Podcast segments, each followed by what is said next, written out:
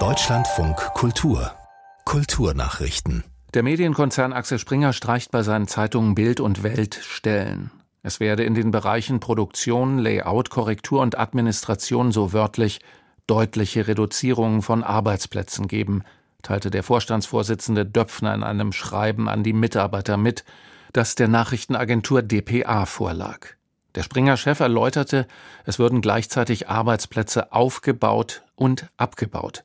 Betriebsbedingte Kündigungen versuche der Konzern zu vermeiden. Konkrete Zahlen nannte Döpfner nicht. Der Konzern beschäftigt weltweit aktuell rund 18.000 Mitarbeitende. Dazu zählen 3.400 Journalisten, davon ein immer größerer Teil in den USA. Der Regisseur Ruben Östlund wird bei den diesjährigen Filmfestspielen von Cannes Präsident der Jury. Damit übernimmt 50 Jahre nach der Schauspielerin Ingrid Bergmann zum ersten Mal wieder ein schwedischer Künstler diese Funktion. Östlund gewann in Cannes schon zweimal selbst die Goldene Palme. 2017 für The Square und im vergangenen Jahr für seinen Film Triangle of Sadness. Damit ist er auch in den Kategorien Beste Regie und Bestes Drehbuch für den Oscar nominiert.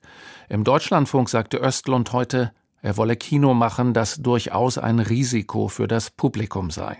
Ich denke, wenn man ins Kino geht, will man ein Erlebnis haben. Es ist meine Methode, das Publikum ein bisschen herauszufordern. Ich plane eine Sequenz von zwölf Minuten, in der nichts passiert und wir nur Passagiere auf einem Flug sehen, die sich langweilen. Wie werden die Zuschauer reagieren, wenn sie das sehen werden? Sie werden das im Kino durchleben müssen. Schließlich werden sie sich wahrscheinlich nicht blamieren wollen und den Saal verlassen. Also ich glaube, dass es definitiv ein Risiko geben sollte, wenn man ins Kino geht Die James Bond-Romane des britischen Autors Ian Fleming werden zum 70. Jubiläum der Buchreihe neu aufgelegt. Begriffe und Referenzen, die heutzutage als anstößig empfunden werden könnten, sollen dabei entfernt und geändert werden. Das bestätigte das Unternehmen Ian Fleming Publications, das die Rechte an den Texten über den Geheimagenten 007 verwaltet. Es handle sich um, Zitat, einige rassistische Wörter. Es werde aber bei der Neuauflage so nah wie möglich am Originaltext festgehalten. Die Änderungen sind nicht nur unter Bond-Fans umstritten. Auch Ian Flemings Biograf Andrew Lissett äußerte sich kritisch. Er schrieb in der Zeitung The Independent, es sei niemals gut, das zu verändern, was ein Autor geschrieben habe. Das rieche nach Zensur. Der Idealschlagzeuger Hans-Joachim Behrendt ist tot.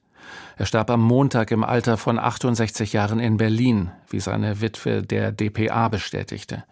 Behrendt hatte mit der Band Ideal große Erfolge in Zeiten der neuen deutschen Welle gefeiert. Die 1980 gegründete Band um Sängerin Annette Humpe, den bereits 2007 gestorbenen F.J. Krüger und Bassisten Ernst Ulrich Deuker existierte bis 1983. Beim Idealsong Schöne Frau mit Geld von 1982 war Behrendt als Sänger zu hören.